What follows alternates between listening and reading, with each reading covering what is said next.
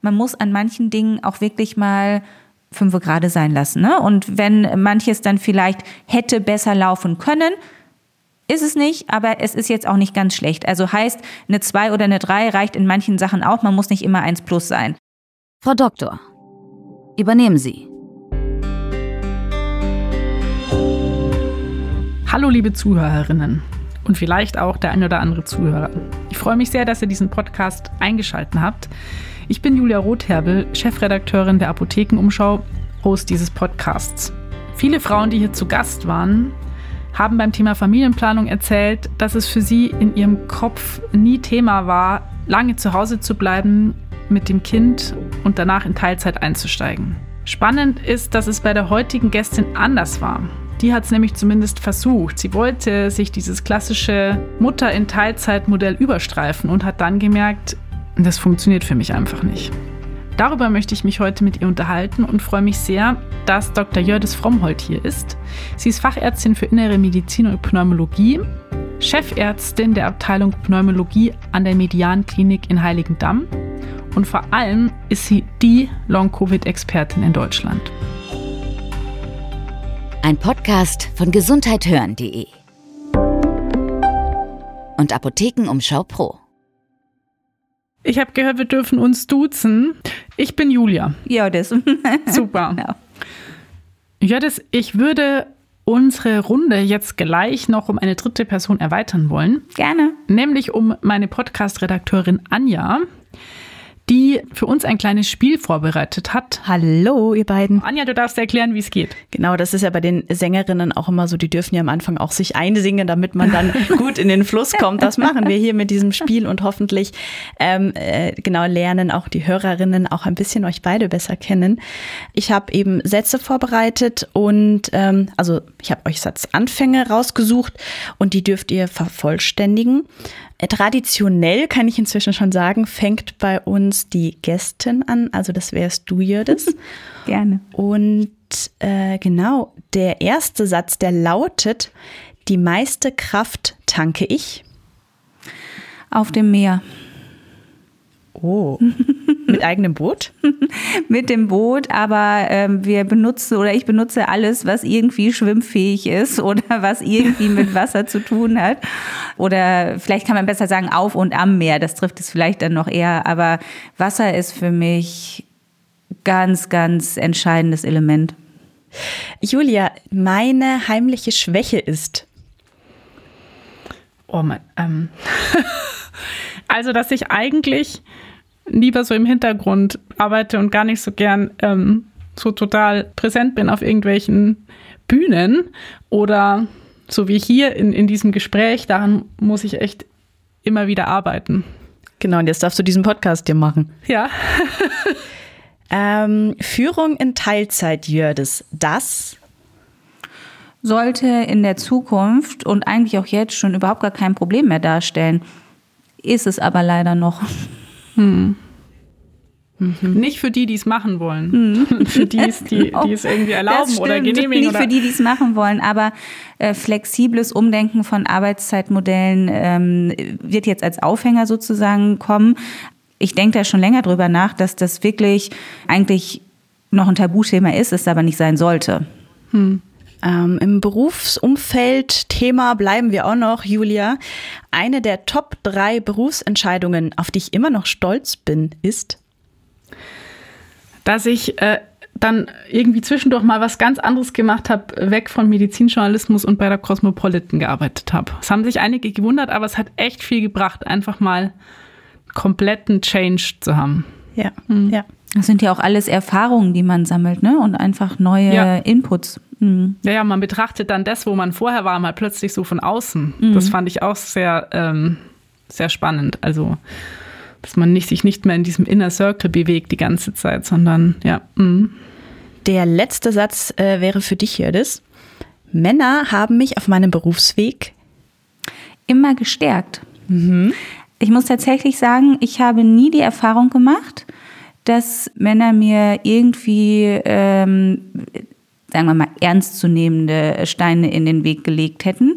Eher andersrum. Ich habe nicht nur bei meinem eigenen Mann natürlich, aber auch bei eigentlich allen männlichen Kollegen wirklich nur Unterstützung erfahren. Und das fand ich eine total tolle Erfahrung, weil ich glaube, das ist ähm, auch für die Frauen wichtig, dass man da keine Angst vor männlicher Konkurrenz haben muss, sondern dass man die mehr oder weniger auch gut nutzen kann. Hm.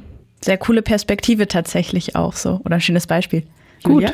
Sind wir, am, sind wir am Ende des Spiels, Anja? Ich weiß es wir sind genau. am Ende des Spiels, genau. Ich habe, das reicht. Das, glaube ich, reicht okay. zum Aufwärmen. Wir haben ja jetzt schon gut was erfahren, äh, dass Jördis gerne auf dem Meer ist und Julia die Zeit bei der Cosmopolitan total bereichernd fand. Das wusste ich beispielsweise beides noch nicht so. Genau, und deswegen sage ich vielen, vielen Dank für eure schönen Antworten. Und ähm, ich nehme jetzt nochmal meinen Regiestuhl hier und äh, lausche gerne eurem Gespräch, was jetzt folgt und wünsche viel Spaß. Danke, Anja. Danke.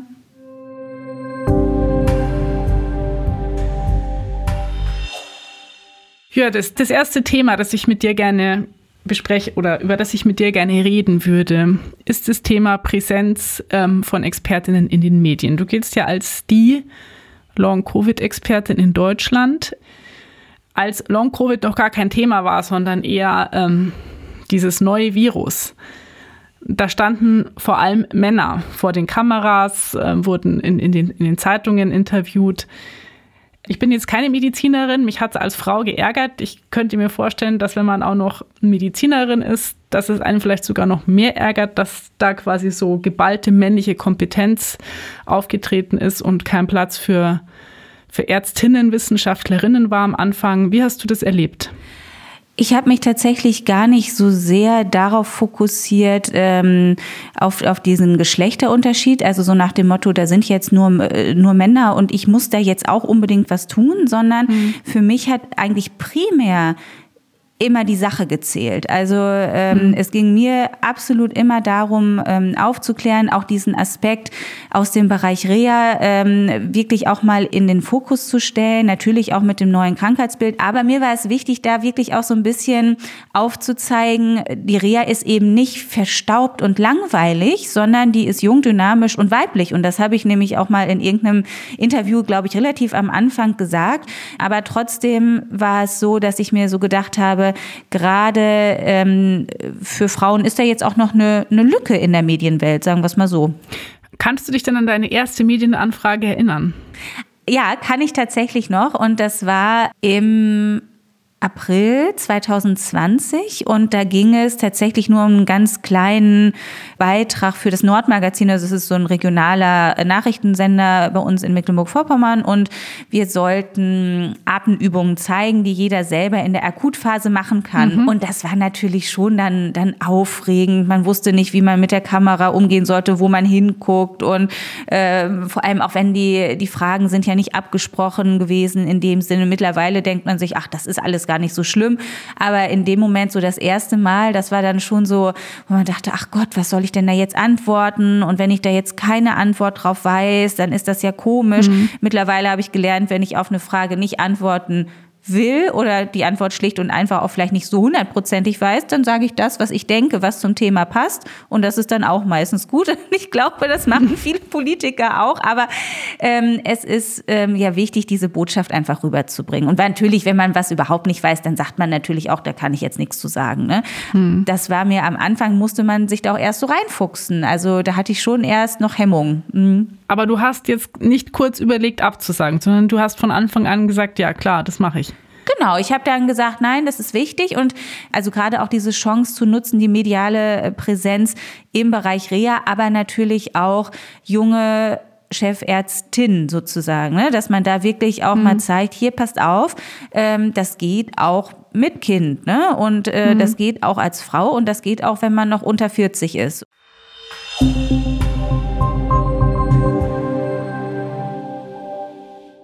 Du hattest schon so in deiner Antwort so ein paar Tipps indirekt eingebaut für Ärztinnen, die vielleicht jetzt vor der Entscheidung stehen, okay, möchte ich mehr Medienpräsenz, ähm, gehe ich mit meiner Botschaft nach draußen.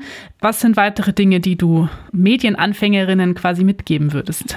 Also wir Frauen machen uns ja immer ganz viel Gedanken darum, oder auf jeden Fall bei mir ist es so, wie kommt man denn jetzt so ähm, auf so ein Bild oder im Film, wie kommt man da so rüber, wie sieht das aus, äh, was habe ich mhm. da jetzt an, äh, sieht jetzt irgendwie mein Gesichtsausdruck schlimm aus oder liegen die Haare nicht richtig, wobei da habe ich ja nun wenig Probleme, aber selbst wenn die mal lang sind, sieht das halt auch.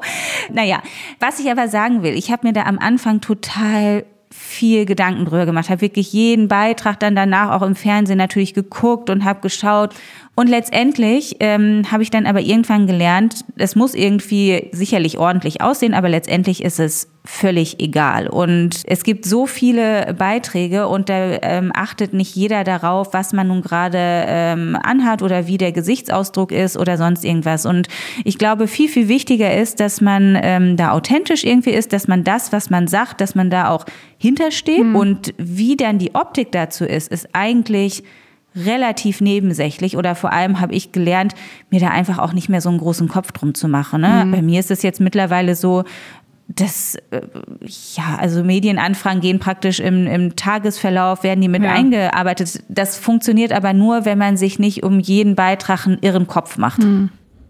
Wie ist es dir denn eigentlich gegangen mit den ähm, teilweise nicht sehr netten Rückmeldungen auf deine Medienauftritte? Also Corona ist ja so ein Thema, was auch ähm, immer so ein bisschen Shitstorm-Gefahr birgt. Ja, das war ja sehr ausgeprägt mal im Sommer 2020, muss ich sagen, weil da ist uns so oder mir so das erste Mal aufgegangen, Mensch, es gibt nicht nur die akut Erkrankten, die Schwersterkrankten, die dann noch Probleme haben, sondern eben auch Long-Covid-Symptomatiken bei milden Akutverläufen. Und das hatte ich dann da so erstmals auch öffentlich gesagt. Und ähm, da war schon, dass viele ähm, ja, Mails da kamen, so nach dem Motto, ich soll soll hier mal nicht Panik machen oder ähm, dass dann wirklich auch die Kompetenz angezweifelt wurde. Es ging so weit, dass da wirklich auch zum Teil äh, Empfehlungen zum Suizid dann gepostet wurden und so oh weiter. Also wo man so dachte, das war für mich natürlich total schockierend erstmal in dem Moment, weil als Arzt ist man ja, äh, ist man ja, oder sind wir die Guten so, ne? Also wir wollen ja letztendlich unser Hauptziel den Menschen helfen beziehungsweise Aufklärung betreiben mhm. oder andersrum. Äh, jeder hat das Recht auf Wissen. Wenn wir sehen, es gibt solche Verläufe bei uns eben in der Klinik, dann ist es auch wichtig, dass man das ähm, nach außen trägt. Und wer es dann nicht hören will, der muss die Ohren dann eben zumachen. Aber ähm, das war für mich schon irritierend, äh, dass man jetzt mit solchen Shitstorm-Mails irgendwie konfrontiert wurde. Und ich habe dann tatsächlich kurzfristig gedacht, äh, oh Mensch, das, das ist mir jetzt zu viel oder dann, dann sage ich jetzt lieber nichts mehr. Auf der anderen Seite habe ich mir dann überlegt, na ja, die, die einem sowas um die Ohren hauen, die ähm, äh, denken da ja auch nicht drüber nach oder reflektieren ihr Verhalten ja auch nicht. Und warum sollte ich mhm. denn da jetzt dann äh, meinen Mund nicht mehr aufmachen dürfen?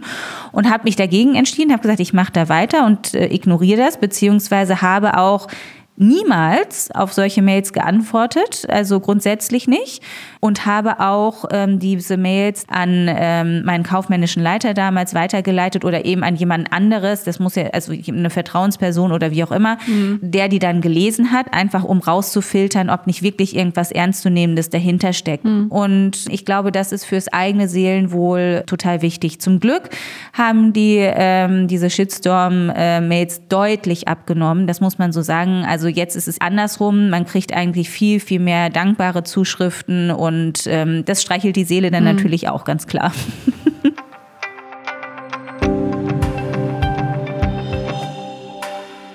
Ja, das, du bist ja Mutter eines Sohnes. Und ähm, was ich ziemlich interessant fand, was mir Anja aus dem Vorgespräch berichtet hat, was aber auch aus deinem Lebenslauf hervorgeht, ist die Tatsache, dass du zunächst auch vollkommen in diese Mutterrolle reinschlüpfen wolltest um dann festzustellen, öh, das ist jetzt irgendwie doch nicht so richtig das, was ich mir vorstelle, was ich will. Richtig? Ja, tatsächlich, das war so. Also ähm, ich habe eigentlich so einen ganz klassischen Mädchenkarriereweg sozusagen ähm, angefangen und wusste relativ früh schon, ähm, dass mich die Medizin einfach interessiert und dass ich auch Medizin studieren mhm. möchte. War aber so auch nach dem Studium und in meiner jungen Erwachsenenzeit sozusagen noch sehr auch so auf meine Eltern da geprägt, beziehungsweise auf den Einfluss von meinen Eltern. Und habe dann aber im Verlauf gemerkt, dass das nicht unbedingt wirklich mein Weg ist, der, der da äh, meinen Eltern vorschwebt und musste dann lernen, dass ich mich äh, sozusagen nicht in dieser Mutterrolle komplett sehe, sondern eigentlich auch zusätzlich noch anderes vorhabe, nämlich Führungspositionen mhm. zu übernehmen. Und das liegt bei mir daran, denke ich, dass ich ein Mensch bin, der gerne Dinge entwickelt und auch Dinge voranbringt. Und das geht in der Medizin eben nur eingeschränkt, wenn man nicht selbst die Führungsposition inne hat. Und dann war es aber tatsächlich so, dass ich auch in meiner Assistenzarztzeit dann ähm, meinen Sohn ähm, bekommen habe und habe danach dann auch natürlich ähm, erstmal Elternzeit gemacht, ein Jahr und bin danach Teilzeit angefangen zu arbeiten und habe dann eben auch so überlegt, na ja, ich hole dann doch das Kind ab und mein damaliger Mann, äh, der hat sich natürlich auch damit arrangiert und war auch als Papa da, aber irgendwie war das tatsächlich so diese klassische Rolle, äh, Mutti geht Teilzeit arbeiten und so wie wir das eben kennen. Mhm. Ich habe dann aber für mich gemerkt, dass mich das nicht ausfüllt und dass mir das letztendlich so nicht reicht. Das darf man, glaube ich, nicht falsch verstehen. Ich bin total gerne Mutter und ich, ich liebe mein Kind und auch meinen jetzt angeheirateten äh, Großen, also den Sohn meines Mannes. Aber das war eben für mich nicht alles. Und ja, das darf ich dich kurz unterbrechen und fragen, wie du das gemerkt hast.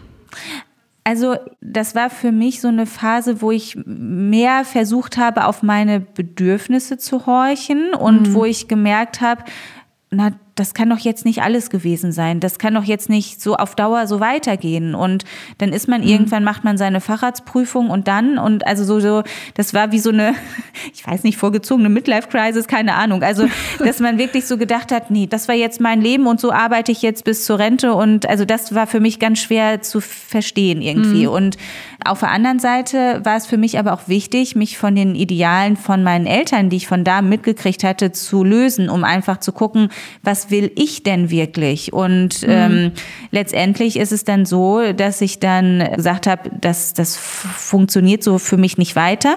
Und dann spielt natürlich auch das Schicksal immer so ein bisschen noch eine Rolle mit. Ich habe dann meinen jetzigen Mann kennengelernt, ganz klassisch, wie im Arztroman. Er Oberarzt in der Klinik, ich Assistenzärztin, also so ein bisschen klischeemäßig, aber ja, wir sind wie Topf und Deckel und das funktioniert wunderbar. Ähm, und habe dann ähm, die Scheidung durchgezogen, bin dann mit Kind und ähm, noch nicht Facharzt umgezogen und ähm, ja, habe mein Leben letztendlich. Alles umgekrempelt. Ja, habe mein Leben einmal komplett umgekrempelt ja, meine Eltern haben diese, diese, diesen Wandel überhaupt nicht verstanden und das führte dann letztendlich dazu, dass ich auch den Kontakt zu meinen Eltern jetzt komplett abgebrochen habe, weil ich gemerkt mhm. habe, dass das so nicht mit meinen äh, Gedanken und mit meinen Lebenszielen zusammenpasst, obwohl ich das natürlich häufig versucht habe, ne? also da auch wirklich einen Kontakt herzustellen. Wieder, was aber nicht gut funktioniert hat, das ist schmerzhaft, aber ich muss einfach sagen, es ähm, hat mich persönlich insofern weitergebracht, dass ich jetzt wirklich das mache, was ich für mich und für meine Familie für richtig empfinde und nicht, was mhm. irgendwer vielleicht von mir erwartet oder was ich in irgendwelchen Gesellschaftshinblicken erfüllen sollte. Waren das denn ähm, nur deine Eltern, die kritisiert oder die das kritisch gesehen haben, dass du dieses klassische Frauenbild oder diese klassische Frauenrolle nicht ausfüllen willst? Oder hast du das auch in anderen Kontexten erlebt, dass Leute das hinterfragen? Also schon besonders, vielleicht besonders stark meine Eltern, vielleicht trifft es einen aber auch nur besonders stark. Hm. Ich habe schon erlebt, dass zum Beispiel auch mein damaliger ähm, Chefarzt in der Assistenzarztzeit, als ich dann gesagt habe, so, ähm, ich mache jetzt äh, was anderes, ich gehe jetzt in die Reha oder ich äh, gehe in eine andere Fachrichtung. Ich wollte nämlich eigentlich erst, nachdem ich Internistin äh, geworden bin und äh, Notfallmedizin gemacht habe, dann eigentlich Kardiologie machen und habe dann aber gesagt, nö, hm. mache ich jetzt doch nicht. Kardiologen gibt gibst so viel, dann mache ich halt mal Pulmologie, das sieht besser aus. Und da hat mir mein damaliger Chef schon gesagt, als ich dann gekündigt habe, na ja, also eigentlich findet er das jetzt nicht so toll und äh, ich hätte jedoch, also dass man sozusagen sein Fähnchen so nach dem Wind steckt und ich hatte ja gesagt, ich will Kardiologie machen, warum ich dann dabei nicht bleiben würde und außerdem könne man ja auch hier bleiben. Also so, das war schon so ein bisschen, wo ich gedacht habe, Mensch, wenn mhm. ich jetzt Kollegen habe, die natürlich hier auch irgendwann bei mir fertig sind und einfach, wenn die, wenn die Ausbildungszeit hier vorbei ist, die müssen weggehen, aber dann freue ich mich doch für die. Dann bin ich doch nicht selber enttäuscht, weil ich vermeintlich im Stich gelassen werde. Natürlich ist es immer blöd, man muss sich dann jemand Neues suchen, klar. Aber auf der anderen Seite bin ich doch stolz, dass es ja auch für jemanden, der bei mir gelernt hat, dass es für den vorangeht.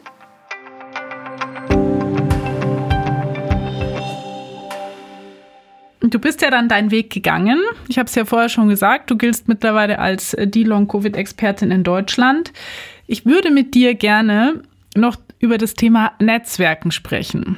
Weil ich finde das in deinem Themenbereich jetzt sehr spannend, weil das natürlich ein sehr neuer Themenbereich ist. Das heißt, diese ähm, eingefahrenen Strukturen, diese, was Frauen häufig kritisieren in anderen Gremien, Verbänden, dass dort schon so fixe Männerbünde vorhanden sind, die man schlecht durchbrechen kann.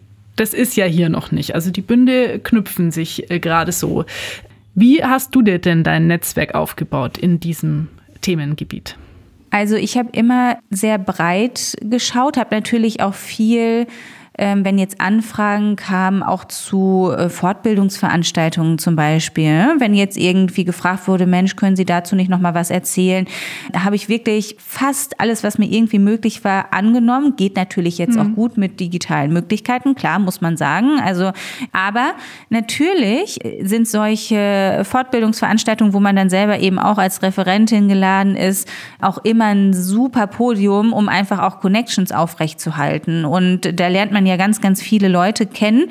Und da war es zum Beispiel hilfreich, wo ich dann auch gedacht habe, wenn ich mal irgendwie ähm, eine Situation hatte, wo ich dachte, oh, da bräuchte ich vielleicht von dem und dem Kollegen nochmal Input oder äh, vielleicht kann mir der und der da weiterhelfen, äh, dass ich dann einfach überlegt habe, wen hat man denn schon mal wo gesehen und habe dann auch mhm. einfach so nach dem Motto frech voran äh, da einfach äh, mich gemeldet und meine Frage gestellt. Und wenn dann der oder diejenige nicht mit mir sprechen wollte, na gut, dann antwortet man nicht. Aber die allermeisten mhm. haben tatsächlich sich, sich dann schon ähm, gemeldet. Und okay. ich glaube, das ist auch so ein Punkt, dass man da keine Scheu haben muss, wenn man jemanden oder wenn man eine, eine, Expertise oder eine Erfahrung oder eine Zuarbeit oder wie auch immer von jemandem anderen äh, braucht, dass man sich da durchaus trauen kann, äh, diese Menschen dann auch anzusprechen. Und wenn die nicht mit einem reden wollen, dann werden sie einem das schon wissen lassen. Aber ansonsten ist das eigentlich immer super produktiv gewesen. Und ähm, ihr habt ja auch vor kurzem den Ärzte- und Ärztinnenverband Long Covid gegründet. Ähm, wie ist es dazu gekommen? Das kam so zustande, dass wir im Sommer 2021 eine was war das, ähm, bei der, beim Bundestag eine Anhörung, glaube ich, hatten, virtuell auch, genau. Und da waren dann auch noch andere Kolleginnen und dann haben wir gesagt, Mensch, lass uns doch mal ähm, zusammen noch mal über das Thema unterhalten. Das war jetzt irgendwie so ein bisschen frustrierend und nur so kurz und naja, auf jeden Fall hatten wir uns dann noch mal ähm, untereinander zusammengeschlossen und haben dann gesagt, na Mensch, was müsste man denn machen? Und dann habe ich so gesagt, Mensch, also eigentlich müssten wir eine eigene Fachgesellschaft gründen. Mhm. Und dann gedacht, getan. Ähm, und da braucht man natürlich auch dann wiederum die Connections, die man dann vorher schon auf äh, möglichen Fortbildungsveranstaltungen gesehen hat. Das fand ich ganz, ganz ähm, toll. Diese Idee kam ja relativ spontan, aber wie viele mhm. dann doch bereit waren, da sofort mitzumachen. Also fand ich super. Ja, das, wenn jetzt uns eine junge Lungenfachärztin oder Pneumologin zuhört und sagt, ich hätte Jördis gerne in meinem Netzwerk. Wie möchtest du denn jetzt als jemand, der da jetzt schon Standing hat, der vielleicht auch als Vorbild gilt, der jemand ist, wo man mal einen Rat einholt, wie würdest du gerne kontaktiert werden? Also für mich läuft das am besten über Mail. Das ist tatsächlich so. Und natürlich, ich kriege viele, viele, viele Mails und auch natürlich viele von äh, jetzt ratsuchenden Patienten und so weiter. Das kann man hm. natürlich nicht alles beantworten, weil mhm. man da eine ganze Sprechstunde für aufmachen könnte. Das ist schon so. Aber ich glaube, wenn mir jetzt jemand schreiben würde, so hier das und das und ich bin äh, junge Pneumologin und mir steht jetzt das und das ins Haus, ich habe den und den Termin, können Sie mir einen Rat geben? Also da wäre ich äh, sicherlich eine der letzten, die da sagen würde, nee, da gehe ich jetzt nicht drauf ein. Und so ist es, glaube ich, äh, geht es geht es vielen. Also wenn man wirklich mhm. eine konkrete Fragestellung oder einen wirklich einen, Rat da sucht, dann ähm, ist man natürlich bereit, da auch Wissen weiterzugeben oder Tipps zu geben. Ich fand es ganz schön zu lesen. Ähm in den Notizen, die Anja von eurem Vorgespräch gemacht hat, dass du auch gesagt hast, Netzwerke sind ein Geben und Nehmen. Ich finde, es ist oft so dieses, oh, wir supporten uns alle und das ist ganz wichtig.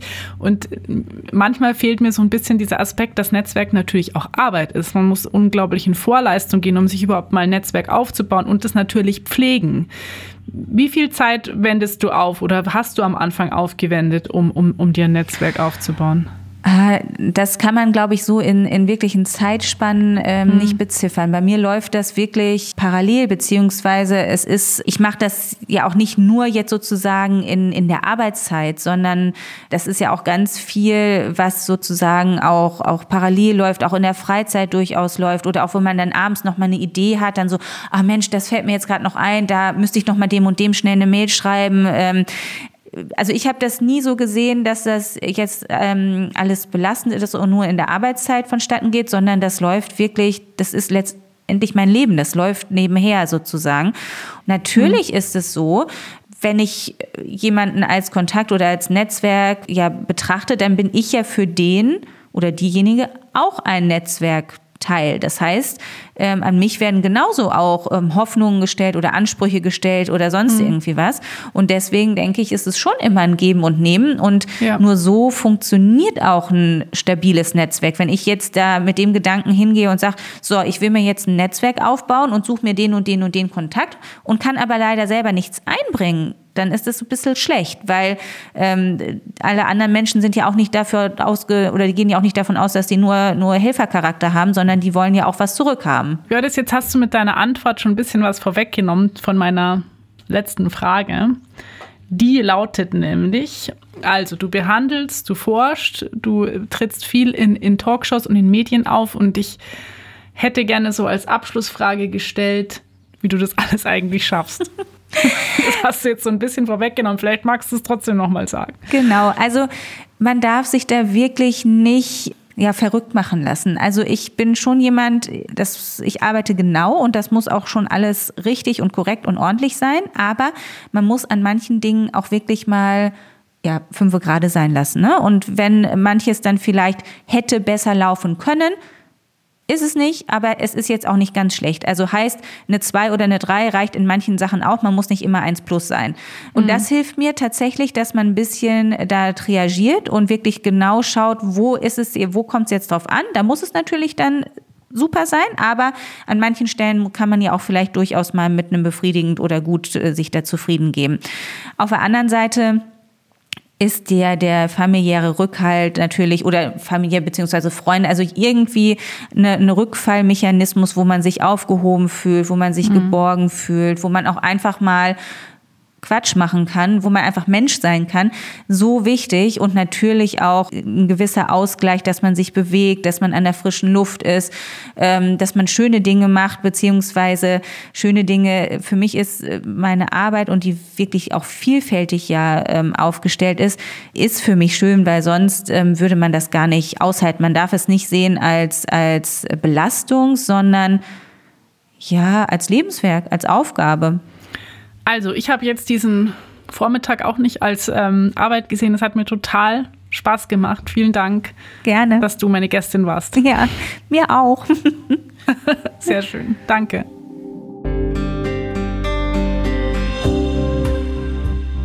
Jördes hat ja vorher gesagt, dass es nicht immer eine 1 plus sein muss. Man muss sich auch manchmal mit einer 2 oder einer 3 zufrieden geben. Wir würden jetzt gerne wissen, welche in Anführungszeichen Note ihr unserem Podcast geben würdet. Wir freuen uns über Bewertungen und über möglichst viele Sterne. Das geht auf Apple Podcasts und Spotify.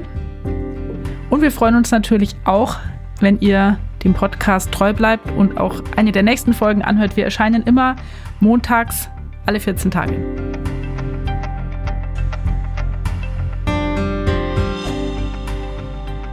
Ein Podcast von gesundheithören.de